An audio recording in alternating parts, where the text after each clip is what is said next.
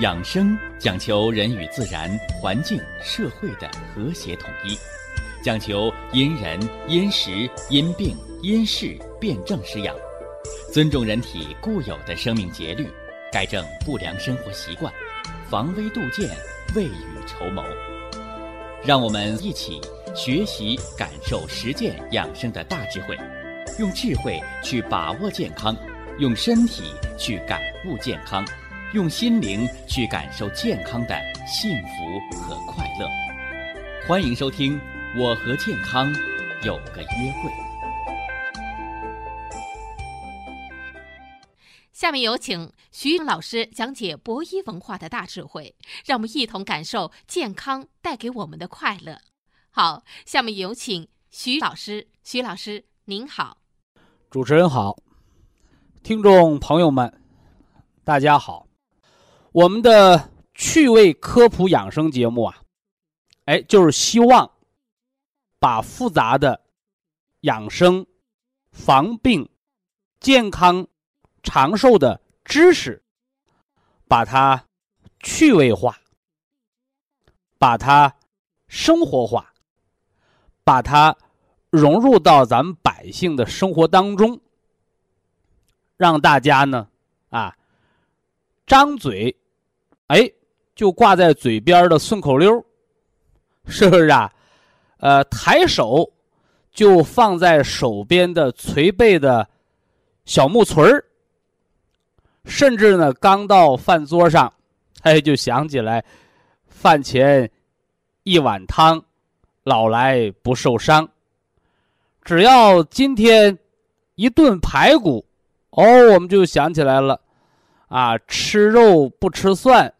营养少一半，所以养生啊，它不是写在大学生的课本里，收藏在高高的象牙塔上，它是一个民族的财富，就应该在咱们百姓的餐桌上，就应该在咱们生活的茶余饭后。所以呀，养生。原来可以这么有趣儿，不管男女老少，是不是啊？不管您的学历高还是低，产生逐渐的培养养生的兴趣、养生的爱好，甚至呢，把健康的生活方式融入到我们的生活当中。注入到我们的生命当中，融化到我们的血液当中。哎，这样一来呢，让中华五千年璀璨的传统文化和我们炎黄子孙和我们中华民族的一脉相承和我们的健康体魄，让他们相得益彰。啊，什么叫天年？天就是天赋啊，年呢就是年寿啊，也叫寿命啊。天年，《黄帝内经》啊，《灵枢》的天年篇，哎，解释的就是人天赋的寿命，是不是啊？我们常讲啊，毛氏在人，成事。在天啊，我们先要知道啊，天赋给我们的寿命是多少啊？我们省着用啊，合理的用，能用多少年？回过头来啊，你如果浪费着用，或者你先天的禀赋就不足啊，那你到底能用多少年啊？这些是关键。给大家讲了这个什么呢？讲了父为盾，母为基，哎，就是人的寿命，母亲呢是基础，是吧？这盾牌的盾加一个什么呢？加一个木字边，念循，啊，什么意思啊？啊，也就是保护防卫的意思，啊，所以父亲他赋予你的先天的生命，就是你的抵抗力，哎，就是你生命的活力。而后呢，啊，得神者生，啊，失神者死。所以养生啊，重在养神，啊，这也是这么多年来是吧？我们说的养生有道、文化先行的关键啊，这个不是说我花钱吃保健品了，我就长寿了，我就健康了，不是啊。真正的健康是花钱买不到的，那么真正健康的先导和核心，哎，就是文化啊，就是文化。那么养生长寿的第一要务就是养神啊。那神从何来呀？啊，神不是凭空而生的，人有三宝，精气神。你看那个草木，它没有神。它只有什么呢？精和气，哎，所以树木它只有气力，啊，它没有神明，所以这是人为万物之灵，它的关键词所在是有神的，哎，气和血都特别足的条件下，才会有神，啊，才会有神。所以《黄帝内经》说了，神怎么来的？当人真正的成为人，哎，他就有了精神了。啊，气血已和，荣卫已通，五脏已成，神气舍心，魂魄必聚，乃成为人。啊，这说的挺绕口的啊，但这也是咱们中医啊，作为生命科学，作为中国传统文化哲学啊，它最核心的一个内容。啊，你不要认为说我有身份证了，我就是人啊，不见得。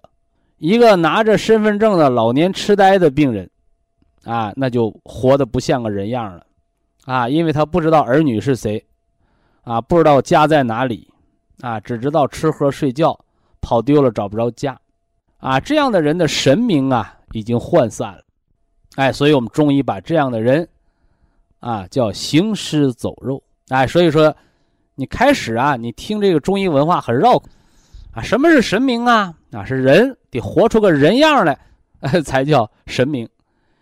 这人傻了，是吧？就像电影里演的，这人成个勺子了！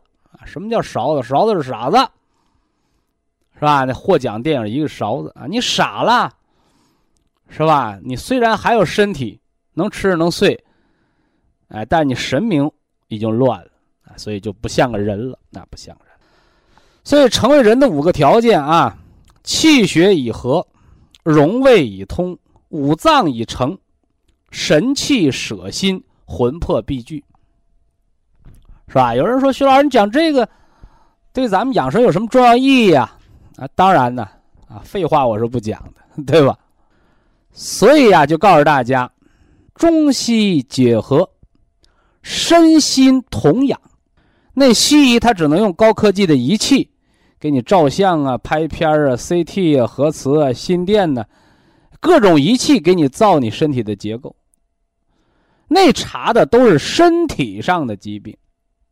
那相比而言呢，这博大精深的中医药文化，我们在心身同养方面，哎，中医药略胜一筹，啊，略胜一筹。啊，怎么个略胜一筹啊？哎，中医告诉你了，你所有精神方面的问题。他都有身体结构方面的异常。他说：“不对呀，我仪器检查是正常的，你那个正常叫零件没坏，但是功能是不正常的。所以便秘的人没有魄力，对不对？哎，失眠的人没有精神，是吧？心藏神，肾藏精嘛，是吧？反过来呢？”胆囊发炎的人没有意志，是吧？没有意志，哎，这都是人的五脏，人的五脏的状态，就是你生命的功能状态，是吧？你说这人特聪明，是吧？什么叫聪明？耳聪则肾精足，目明则肝血足。啊，说这人呢不聪明，有点傻，麻烦了。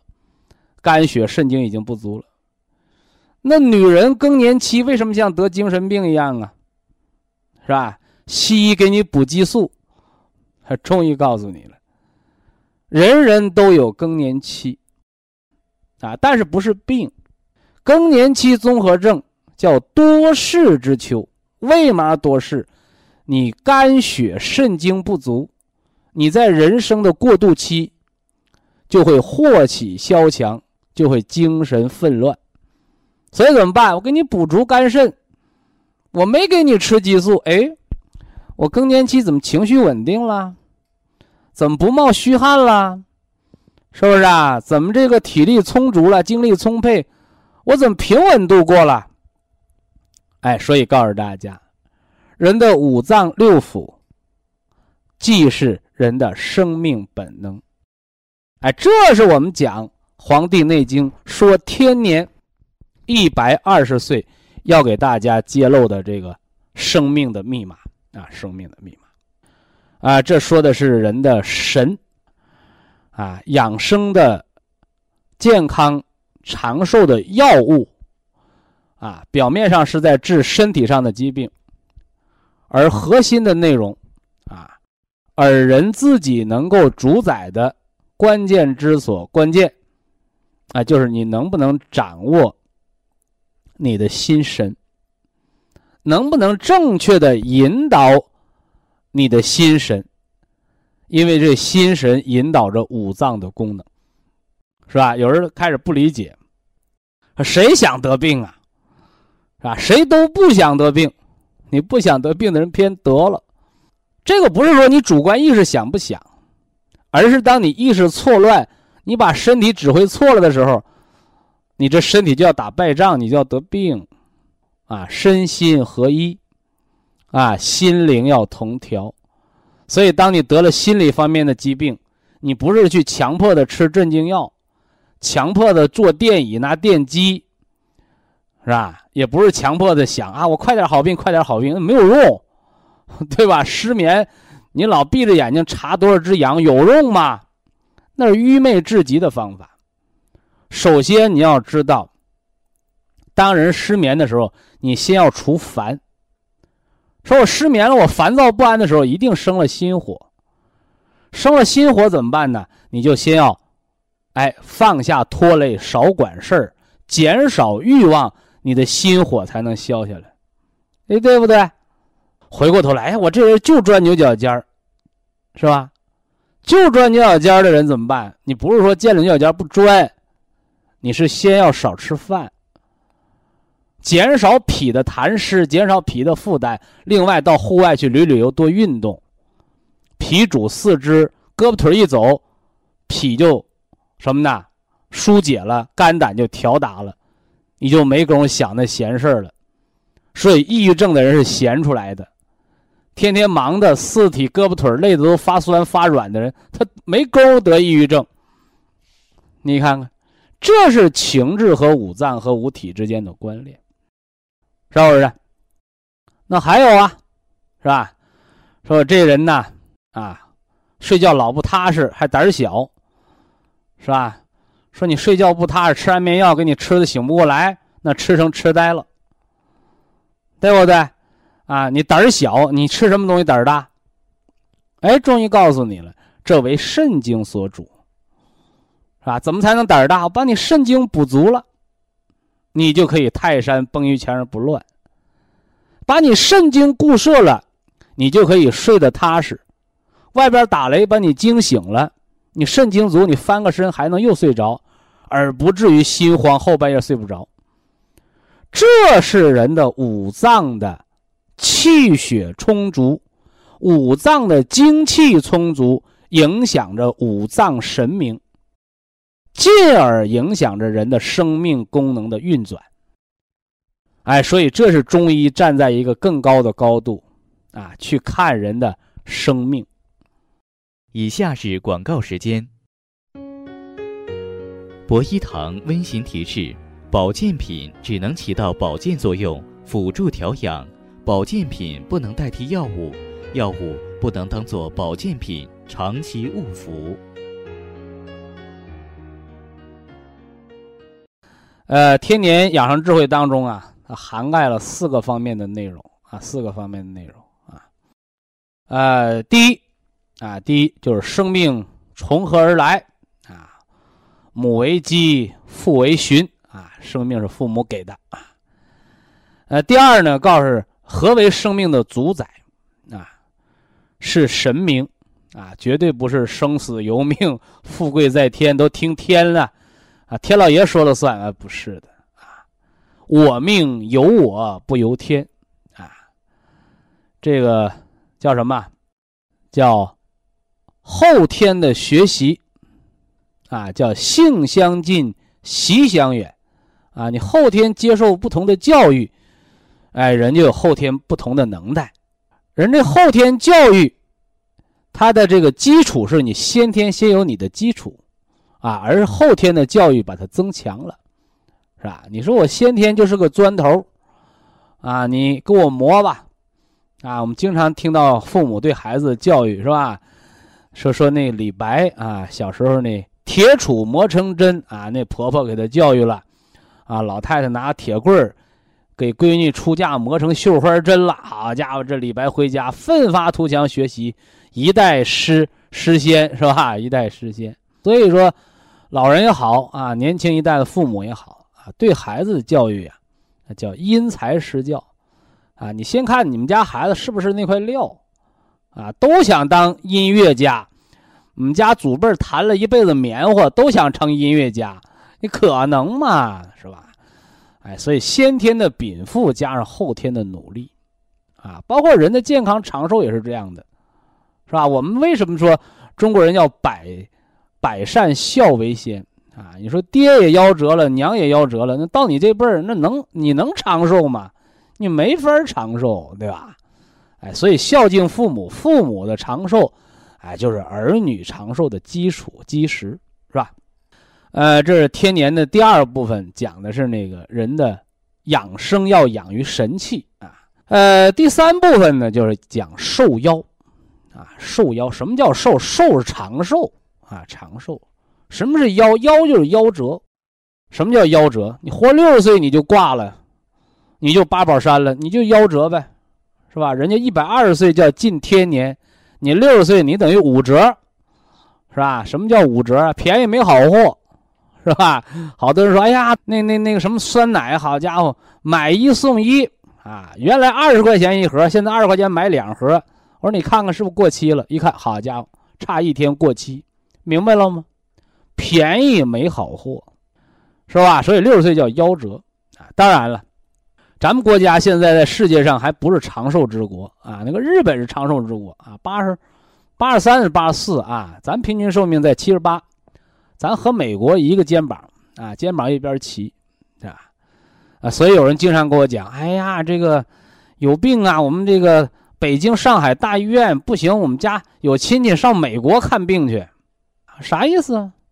发达国家，美国是发达国家，包括欧洲你那么发达的医疗水平，你和咱们中国啊，和咱们这发展中国家，那人的平均寿命咱们一样啊，都是七十八岁。”是吧？我前段时间给大家讲过那新闻报道啊，一个美国人占的医疗资源是咱们一个中国人的三十倍，啥意思？好多好多人听不懂这话啊。也就是说，中国人花一块钱能治的病，老外得花三十块，完了最后咱俩活一边时间长。所以大家还在辩论，哎呀，这个中医落后啊，哈哈，呃，中医啊，这个这个撵不上高科技啊。我说谁告诉你的？有文化没文化？大数据时代呀，是吧？有电视，有广播，有这个这个媒媒体，有网络，有报纸，你看看吧。你看完数据，你说话，是不是啊？这就相当于什么呢？农村的孩子没上补习班，考清华去了，是吧？你那城里的孩子，搁七八个老师，这个这个什么呢？一顿培训，啊，一顿补课，啊，一顿这个熬夜加班费。后来你那孩子也考清华去了，是吧？咱俩这孩子都考清华去了，我们这个轻轻松松去的，你们那个累个吐血才累的考清华了。你最后这俩孩子看谁有能耐，就这么简单点事儿，是不是？所以这是《黄帝内经》上讲的寿夭，是吧？说人家天天吃保健品，是吧？人家天天吃保健品啊，怎么还老住院呢？他身体呀底子薄，他不吃早死了。是不是？那还有的说，你看那谁谁谁，他一个保健品、一个药片都不吃，人活一百多岁。你看看人家底子多厚，哎，所以这是寿夭啊。这我今儿要给大家重点讲啊。那么天年第四个部分就是人的盛衰，啊，人的盛衰过度的过程。哎，就人这一百多年啊，人这一百多年三万来天咋活？啊，啥叫正常衰老？啥叫未老先衰？啥叫老当益壮？哎，这是我们《黄帝内经》的天年论啊，要给大家讲的啊。希望咱们广大听众能够对号入座啊。你看看你是哪块的？你是不需要吃保健品也能活一百岁的，你还是吃着保健品勉勉强强的能达到国家平均水平不错那样的啊？你对个号，哎，这是人《黄帝内经》给大家揭示的啊。呃，概括的讲了这个天年的这个四部分内容啊，第一部分、第二部分讲过了啊，今天说第三部分，说人之寿夭各有不同，是吧？或夭寿啊，或猝死，或病久啊，愿闻其道。说这人呐，有的夭折了，啊，不到六十岁就死掉了，有的呢，啊，更倒霉。啊，猝死，三十多岁挺强壮的，啊，嘎嘣一下就死了。你这这，那还有的呢？啊，还有的那个久病在身 啊，就是现在，啊，大家打电话向我问问题，那长寿长寿那话，哎呀，我一体多病啊，这就叫病久病多啊，人的病还多，病的还久，怎么回事啊？哎，这这里什么道理呀？啊，人还有长寿的，啊，说人和人。差距怎么那么大呀？哎，我们今儿就给大家说说这里边的差距啊。呃，岐伯曰，他先说的是这个长寿啊。收音机前听众朋友，你听着啊，什么样的人你不吃保健品也能活一百二十岁，是吧？你有没有这样的资格啊？你这个父母啊，啊，给没给你这样先天的元气？听着啊，要说了。五脏坚固，哎，这是第一条。血脉调和，啊，血脉调和。第二条，肌肉解力，啊，肌肉解力，是吧？第三条啊，呃，第四条，皮肤致密，啊，皮肤致密，啊，呃，第五条，营卫之行不失其常。那是第五条啊，就是你，你那个什么叫营卫之行不失其常？哎，我贫血呀，你还想活一百二十岁？你贫血低血压，你那叫营血不足。那还有呢？哎呀，我老爱感冒啊，那叫胃气不足。啊，那第三个发言他说，我老过敏，你那胃气亢盛，就叫营卫失常，是不是啊？所以人长寿的人，第一不贫血，第二不爱感冒。哎，第三个呢，没有过敏症，对不对？哎，这是长寿的这个第五条啊。呃，长寿第六条啊，呼吸微徐，气以度行，啊，气以度行，啥意思？说这人喘气儿啊，就跟吹棉花似的，很柔和，气息匀和，长寿。是吧？我们中医把这叫气定神闲呢，是吧？反过来，你看这人喘气，好家伙，呼气带喘的。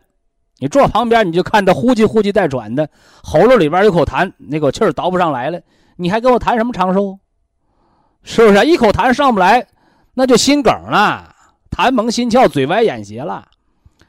所以这是长寿人的第六第六个特点啊，呼吸微徐。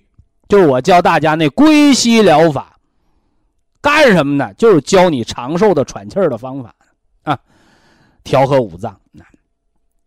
这是第六个了，是吧？第六个了，呃，长寿的这个第七个啊，第七个啊，六腑化各，津液不扬。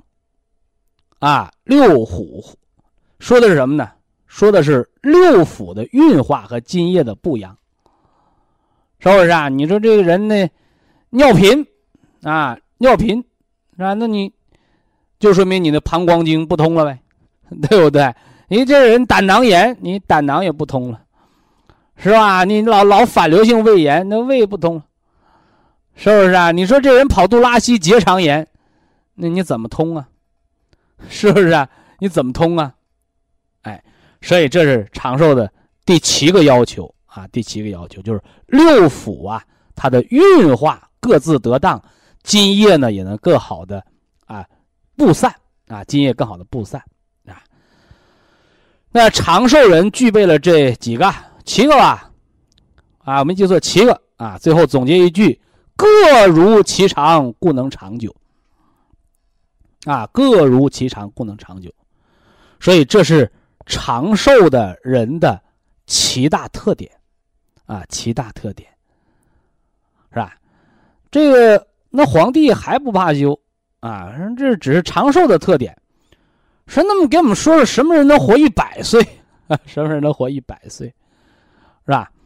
呃，下面说的是一百岁人的特点啊，一百岁人特点叫始到岁已长啊，肌强高以方啊，通调营卫，三步三里起，骨高肉满。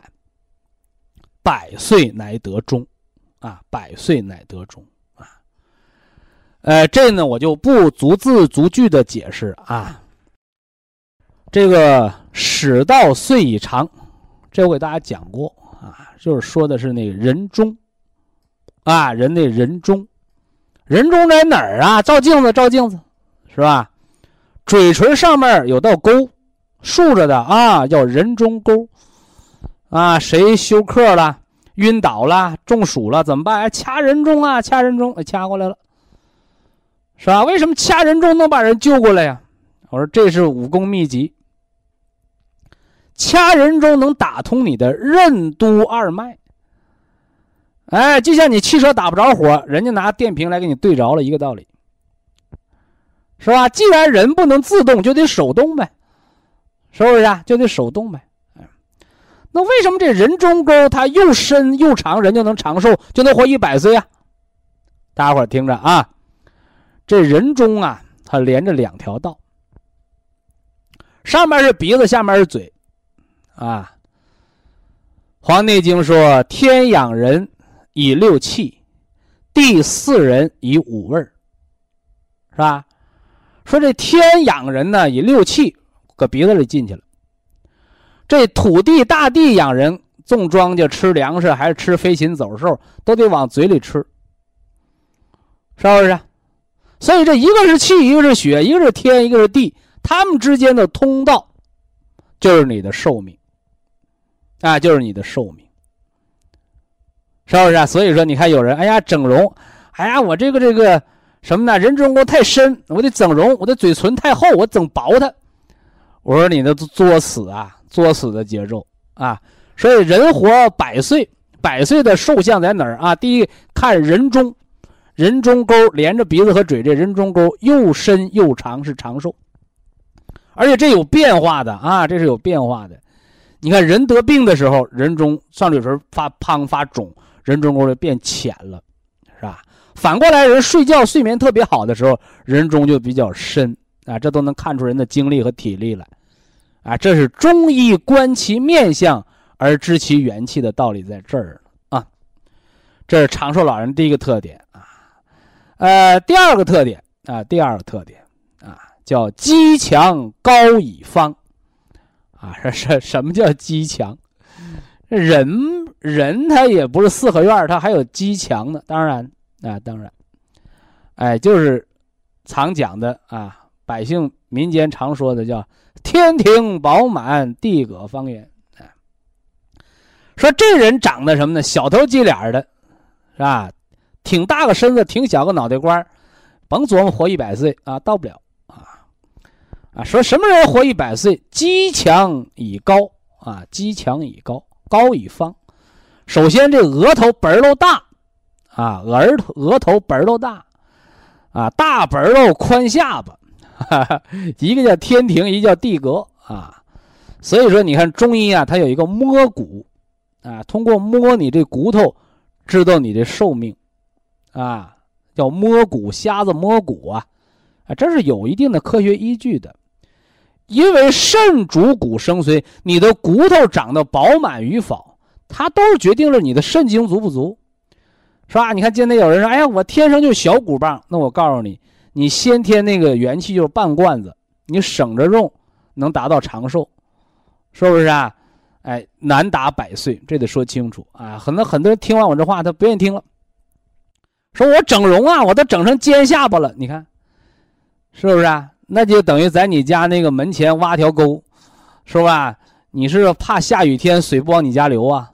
那不倒灌吗？哎，所以他一定要明白这个道理啊！这是长寿人的第二个特点啊，就说的是你的骨，哎，表现在颅骨的饱满啊，额头大。下巴宽，哎，这叫肌强高以方，是长寿百岁的特点啊。呃，第三条啊，第三条叫通调营卫啊，通调营卫，这大家很难理解是吧？就是前面我说的，第一，气血足；第二，什么的不感冒；第三，不过敏啊。那么三步三里起，骨高肉满啊，所以百岁老人还一特点，说到的是你的肌肉。你说这人呢，瘦的皮包骨头了，拿什么长寿啊？哎，说要肌肉盛满。我们说的肌肉盛满，可不是满身肥膘啊，啊，更不是健美运动员啊，练的满身骨头棱子，不是啊，不是，他指的是肌肉壮实，啊，肌肉壮实，啊，这也是我们讲的肝肾同源，啊，肝肾同源。所以把长寿老人概括为三大特点。啊，就是能活一百岁，看三样啊。第一个，人中沟又深又长啊。第二个，本儿都大，下巴宽啊。第三个，你那骨头上，啊，不是皮包着骨头，是肌肉包裹着骨头，哎，所以叫瘦不露骨。这个瘦，啊，这个瘦不是胖瘦的瘦，是长寿。所以长寿的人那骨头不在外边呲呲着的。哎，它是有肉包着的，那就是肝血，肝血盛满，你才能肌肉坚实。这是百岁人特点。以下是广告时间。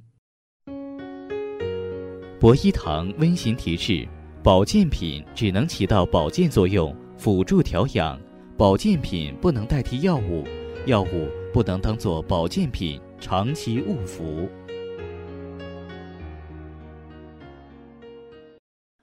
希望啊，从天年的养生智慧，让咱们的广大的听众朋友，哎，尤其是这中老年朋友，能够真正的做到啊，对号入座，啊，我多大岁数，啊，该有多大的精气神儿，是吧？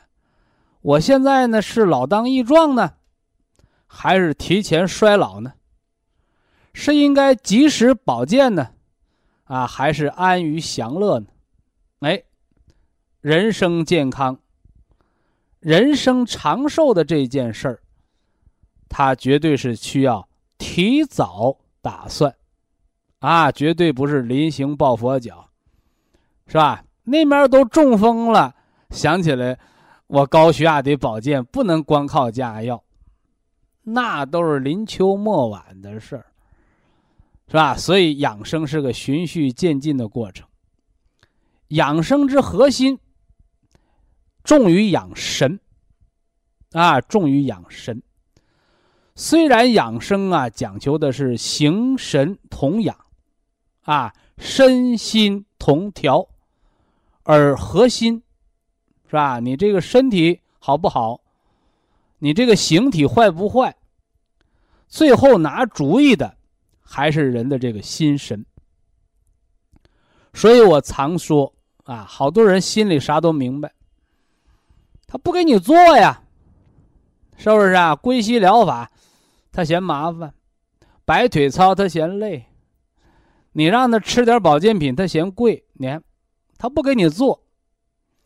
所以呀，就最可怕的就是这种啥都明白，啥都不做，啊，最后，哎，住了院抢救，下了病危通知书，哎，竹篮打水一场空。啊所以养生早做打算。从什么时候开始打算？从今天啊，从今天，《黄帝内经·天年养生》的第四部分，我们今天要说说人生百岁的过程，是吧？所以这段养生知识不是专给中老年人讲的啊，哎，年轻人家里孩子都能听啊，而且都有教育意义。皇帝问曰。其气之盛衰，以致其死，可得闻乎？这啥意思？说皇帝就问这个老师，说人这一辈子呀，啊，从生啊到衰，从幼年到成年，从成年到衰老，以至于到这人的死亡。这人体的气机变化有什么奥秘吗？啊，我能不能听听啊？啊，我给以前给大家伙讲过，呃，《黄帝内经》当中啊，大部分是以皇帝和岐伯啊和老师的对话的形式表现，啊，但是这部书啊，它不是皇帝一个人写的，它是啊，距今一千多年前，啊，一千五百多年前。啊，历经了百年，啊，历经了百年，啊，当时的医学大家，啊，不是一位，啊，是几位、几十位，甚至乃至于几百位，因为历经百年嘛。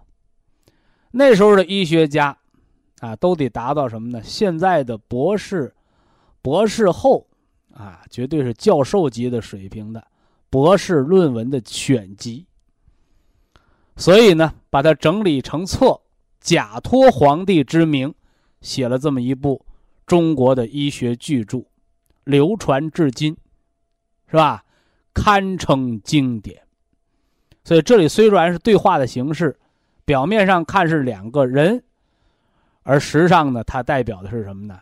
几代人的心血。所以咱们读的时候一定要明确这里边深切的含义啊。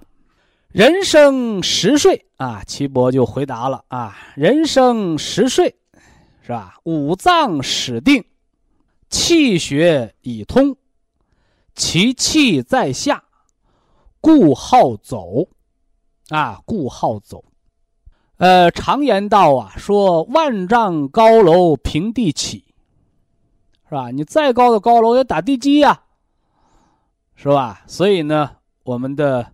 先辈也对那些不切实际的想法，把它称之为“空中楼阁”。啊，什么叫空中楼阁？没有地基的，啊，胡说八道的，说倒就倒的，说塌就塌的。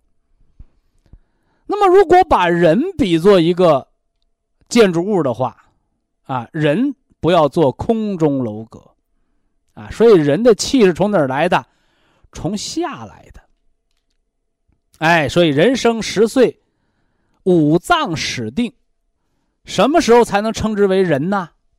三岁啊，三岁之老，三岁的孩子是人，是吧？三岁前的孩子还不能称之为人，为啥？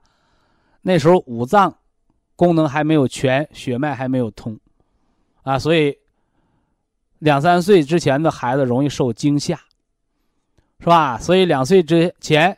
还容易什么呢？尿床，是吧？大小便说不清，上不了幼儿园。说人生的起跑线从什么时候开始啊？哎，人生的第一个起跑线是母亲的怀孕啊，父精母血啊，阴阳交合啊，那是第一起跑线。第二起跑线，孩子两周岁、三毛岁上幼儿园的时候啊。那么你这。第二起跑线跑的好不好？到十岁，是吧？三岁之老啊，说都说这孩子三岁就能看出长大都有多大出息，啊，那这第一次考试从什么时候开始？十岁。啊，十岁，十岁的孩子，你们家那孩子十岁，三天不打上房揭瓦。你们家那孩子十岁，满街跑，一整就跑找不着了，一跑跑的满头大汗。或者你们家那孩子十岁，天天在床上躺着，看电视、玩手机、玩游戏，你那孩子懒得胖墩不愿意动，这孩子就见了分晓。有朋友说哪个是正常的？告诉你。就那闲不下来的孩子是正常的。哎，有人说：“那徐老师，你这不是说多动症的吗？”哎，对，啊，大部分多动症的孩子长大了有大出息，啊，抬腿就跑，啊，抬腿就跑。这得做个解释啊，啊，人十岁五脏始定，什么叫始定？就五脏功能已经非常正常了，气血已通，人的气。人的气是从下面长上来的，你看庄稼从地里长出来的，人呢，有时候人是从娘胎里长出来的，哎，那那长的是胎儿，生到了之后也从地下长，所以这孩子发发育的时候叫三翻六坐，是不是啊？三个月会翻身，六月能坐着，七八个月会爬，九十个月丁生日走了，能满地跑了，这孩子正常发育。你家那孩子一岁了还在地下爬呢，不会走呢，五迟，发育迟缓，啊，这就是先天不足的孩子，啊，五迟怎么的嘞？说话晚，翻身慢，啊，爬的晚，是不是？牙长得慢，头发长得慢，走得慢，就这就你发育比别人慢一拍儿，那都先天不足的孩子，有的到两三岁还没发育成呢，小儿脑瘫，对吧？这都是先天不足，这咱们不说了啊。所以十岁是人生发展的第一个历程，也叫人生成果的第一个历程，是不是啊？我说考试嘛，啊，所以叫其气在下，故好走。所以这孩子十岁到二十岁期间，他都叫十多岁嘛，啊，都叫十多岁嘛，是吧？哎，这人抬腿就跑，啊，这孩子抬腿就跑。我告诉你，这说明孩子生长发育的好。反过来，十来岁的孩子懒洋洋的，啊，腿懒嘴笨，你这孩子，最起码你就输在起跑线上了，啊，你第一个阶段就不足了，啊，这说的是十岁，二十岁，啊，二十岁，血气始盛，肌肉方长，故好屈。啊，这里得说说中国古汉语和现代汉语的区别。啊，古汉语当中的“走”当跑讲，啊，所以老一辈人常说这孩子怎么跟猴子似的，动不动就是上沙发了、上窗户了，啊，一出门那孩子没个走样，站没站相，坐没坐相，抬腿就跑，这都是好孩子。啊，你到二十岁呢，就别跑了，啊，你二十岁还跟蹦马猴子似的，那就是病了。啊，二十岁怎么的？快走。啊，二十岁叫快走，肌肉方长，故好屈。啊，故好屈，这屈，趋之若鹜的趋，就是快步走的意思。哎，这是二十岁的孩子，啊，二十岁的孩子。那么三十岁的孩子呢？啊，我们把三十岁为什么还叫孩子？三十而立了，成年了啊。三十岁叫五脏大定，你大家注意啊。十岁的时候叫五脏始定，就是五脏刚刚开始安定、正常运转，是吧？你到了三十岁叫什么？叫五脏大定，啊，叫大定，经历了十几二十年，啊，肌肉坚固，血脉盛满，故好步。哎，这个步指的是走路，啊，步指的是走路。大家看看啊，人生这头三十年，我们把它叫青年吧，啊，叫青年，啊，到四十岁之前，我们把它叫青壮年，是吧？所以恒定人生的这个价值观的标准，从十多岁的孩子满街跑，是吧？到二十几岁的小伙子走路像一阵风一样，到了三十岁，是吧？步伐稳健。看，达尔文进化论说，人类从直立行走，就迈向了从猿。到人的第一步，是吧？现代养生学讲，走路是人类最好的运动方式。所以家里边有那个爸爸妈妈，是吧？还有那爷爷奶奶老问我：“哎呀，我们孩子，呃，得吃点什么保健品呢？是吧？哎呀，我们那孩子得做点什么点穴养生操啊？”今天？《黄帝内经·天年论》当中给了你答案了。啊，十来岁的孩子让他满街跑，二十岁的小伙子走路快点是吧？形如一阵风，走路快步走像风一样。这都是人气血壮盛的过程。那人到三十岁别懒，是吧？少坐车，啊，少坐电梯，多走路。哎，这就是人生的气血方长的一个过程，啊，气血方长的一个过程，是不是？啊？这是人生的头三十年，啊，人生的第一个三十年，是气血成长的过程，啊。那这个阶段呢，养生是啥？养生就是锻炼，哎，这时候的养生就是锻炼，啊，强健我们的五脏，啊，通过什么方式？通过走路强健胳膊腿儿，通过跑步，这叫锻炼身体。好，咱们接着往下看啊。人生这一百年，我们说了，头三十年啊是人的青壮年，气血生长的一个过程啊。那么人到什么时候气血就成熟了呢？四十岁，啊，也叫成年壮年啊。四十岁，五脏六腑十二经脉皆大盛平定，啊，皆大盛平定。凑理史书，荣华颓落，发鬓斑白，平盛不摇，故好坐。这四十岁是人的成年，啊，古语说，男人四十一朵花儿，啊，但是这花儿，我告诉你，花开，下一句叫花谢，啊，花开花谢又一年，对吧？哎。所以告诉大家，人生的巅峰，也就是人生的转折。所以叫什么叫四十不惑，就在这儿呢，是吧？就是四十岁后，人不会有什么大成就了，是不是啊？四十岁是人的盛满期，也是人的什么呢？衰落的开始，是吧？你说我能衰落慢一点啊？我到四十岁，我这平台呀，我这平台期在巅峰啊，在山顶上能多待一会儿不下来。啊，你是人生的骄傲，哈哈，你是人生的骄傲。所以四十岁从生理角度讲，它是人生的鼎盛期，也是人生的转折点。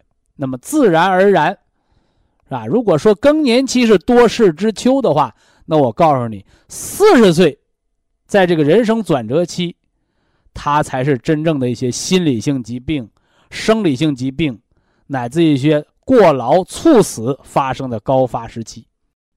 非常感谢徐正邦老师的精彩讲解，听众朋友们，我们店内的服务热线零五幺二六七五七六七三七和零五幺二六七五七六七三六已经全线为您开通，随时欢迎您的垂询与拨打。客服微信号二八二六七九一四九零，微信公众号搜索苏州博一堂。健康管理中心。下面有请打通热线的朋友。这位朋友您好，您好，你好，你辛苦了。不客气，不客气。我是山东德州的啊，德州的听众。哎，我听咱这个讲座五六年了。哟，那是老听众了啊。这个听了以后啊，这个收获不小。总起来，我这个体格一年比一年强。多大年纪了？七十八了。七十八了，身子骨越来越好了。嗯。哎，以前个三百米的这个路就不敢走。哦。现在能转半个小时了。啊，原来是三百米的路走不到，哎。现在一出去转，七十八岁能转半个多小时。哎，能转半个小时。冬天呢也别累着啊。啊。嗯，那我注意着。这个。我那个好的地方挺多啊，这个我血压的原来是六十的九十，哦，现在通过调啊，到了七十一百二了。哦，你看还没达到低血压变正常，他大脑供血就足了啊，还没达到正常的范围。哎，还得慢慢来呀。啊，哎，这个我原来的这个心率不到六十，哦，现在七十了。啊，原来还心动过缓，现在长寿心率六十七次，你是七十，挺好啊。嗯，七十了。嗯，这个原来体温也低，现在升到三十六度五了。哦，达到标准的体温了。哎，就是原来你看血压又低，心率又慢，那炕它就烧不热呗。哎，对了，这现在有火力了哈。哎，比原来强多了。哎，好啊，好啊，嗯。再一个就是早搏没了，啊，早搏也好了，嗯，头上的一个坑啊，现在也没了。哦呦，好好，嗯，原来百会那有个坑，啊，百会穴脑瓜顶那坑也见浅了，是吧？没了，现在没了，哦，没了，好，行了，哎，呃，胆管结石也没了，哦，胆管结石也化了，哎嘿，你看看，再一个就是前段以前。胸闷，这个胸膛有这个紧缩感，这今年一直没有。哦，那个心肌缺血、胸闷的紧缩感也没了。嗯，没了，非常好。嗯，哎，我这个慢性胃炎呢，呃，原来是一天吃六顿饭，有时候还胃疼或者是低血糖的。哦呦，现在基本上是一天吃四顿饭了。啊，四顿饭啊。哎，老人家就应该少吃勤吃。别饿着，别撑着，是不是？啊哎，多好！哎，我不是为了那个多吃六顿饭，前段就是不吃不行啊，这个胃可疼啊，这时候。哦，原来是为了呃中和胃酸吃饭。哎，对了，不吃不行。啊，现在这胃酸分泌的也正常了，是吧？哎，现在基本上吃四顿了。啊，够用，四顿饭行啊，四顿饭挺好的。哎哎，再一个就是这个怕油腻和生冷这个现象还存在着。怕油腻和生冷是吧？哎，咱们快八十岁的人就不能油腻，就不能生冷了啊！啊，吃双歧，但是咱们八十岁的人不能吃太太油腻了，怕就对了啊！生冷这这也根根本更不要吃了啊！脾胃弱，脾胃弱。哦，呃，这个我一天两包，你去按这个调着呗。这个就必。啊，叫取长补短了，这就不要不要犯这个错了。说我八十岁了，我我还爱吃点肥肉，啊，我 八十岁我还能吃点冰棍儿，那那那那，这个得注意了啊。好嘞，哎，我注意这个事儿吧。啊，下边啊，下边啊，我给我女儿问个问题啊。给闺女问问问题。好的，嗯。对了，她最近她的那个胆囊息肉，多大个的息肉？零点七乘六啊，很小，这个啊，五个月以前啊，查的是零点七乘五啊，一样大，一样大，嗯，呃，这算不算增长啊？算增生长呢？啊，不算生长，为什么呢？那息肉啊，它不像那个石头，它不像这个格尺，就长得板板正正让你量，它就是一个黏膜。发炎了一个增生物，所以它长得不规则，知道吧？啊，你说那尺寸，它就跟那个一个叫隐状，像蚯蚓一样的一个小息肉，小细条条，是不是啊？哎，所以根本成不了肿瘤，成不了恶性肿瘤，不用担心。只要把胆囊炎预防好了，息肉就能萎缩脱落啊。您那零点五、零点七那都你说胆囊炎的哪些？有哪些方？胆囊炎的方，你不已经成功的化解了胆管结石吗？方子是一样的，一个是喝开胃汤，哦，一个是敲胆经，哎，人不能熬夜。这个敲胆经是怎么着？四步都做呀？是从胸部开始往下做？呃，敲胆经啊，是从胳肢窝叫腋下斜着推到肚脐眼儿，这叫推。另外呢，敲腿的两侧，再加上什么呢？输输胆经嘛，从太阳穴输到后勺子，输到那风池嘛，三步都要做啊。这个这这几步全做是吧？全得做。哦，啊，全得做。另外嘱咐他吃点绿的，加上金的呗，是吧？三个月半年检查检查，不算大毛病啊，不是大毛病。哎，没有必要害怕，没有必要草木皆兵的啊。很小的息肉，嗯。要到一个过一个厘米往上了，那就那就得开刀拿掉。你没到那么大，你就把胆囊留着啊。哦。说咱家一个碗，你就破个茬你不能把它锤了吧？你说这碗都吃饭都划嘴，这碗都漏了，那咱就摔碎了就扔了，就这么个原则。好好。你现在那个胆囊长那么点个息肉是小毛病，不能因为这个把胆给干掉了，明白吧？哦。哎，说手术说手术，他不是把息肉给你干掉。说手术把胆囊啊一起就给摘扔了，那不行的啊！对对，保守疗法啊，保守疗法是吧？啊好，好吧，老师那个鸡蛋，这个保守疗法吃鸡蛋，啊每天早上吃个鸡蛋，没错。调点酒，喝开胃汤是吧？啊，就这几步是吧？绿的和金的啊，绿的和金的。对了对了对了，嗯，好嘞。别熬夜，别生气，饮食荤素得搭配啊。好好，哎。好，祝你老婆家人都健康啊！啊，还还去了是吧？啊，还有我老伴儿的问题，我得问一下。把老伴儿给落下了啊！嗯，老伴儿他是脑中风，二年多点了。多大年纪了？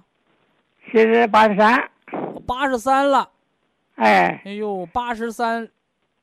两年前的中风是八十一中的风。哎呦，这两年犯过病没有啊？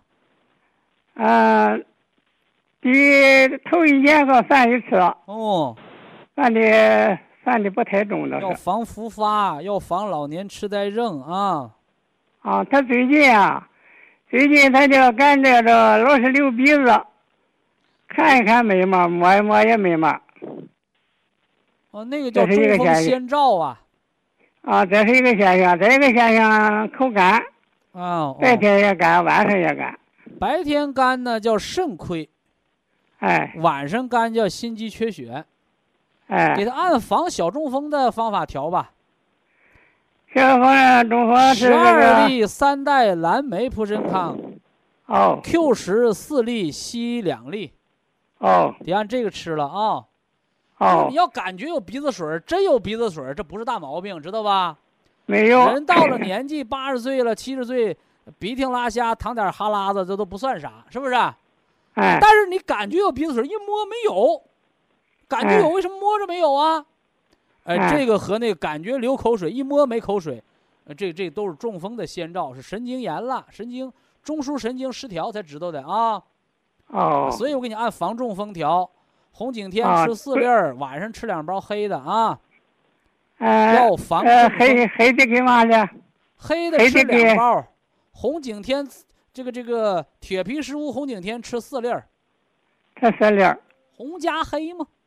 哦，红加黑。心肾相交防中风嘛啊。哦。哎。他那个口干我怎么办？口干你吃那黑的不就管了吗？啊，对对对。黑的不补肾精的吗？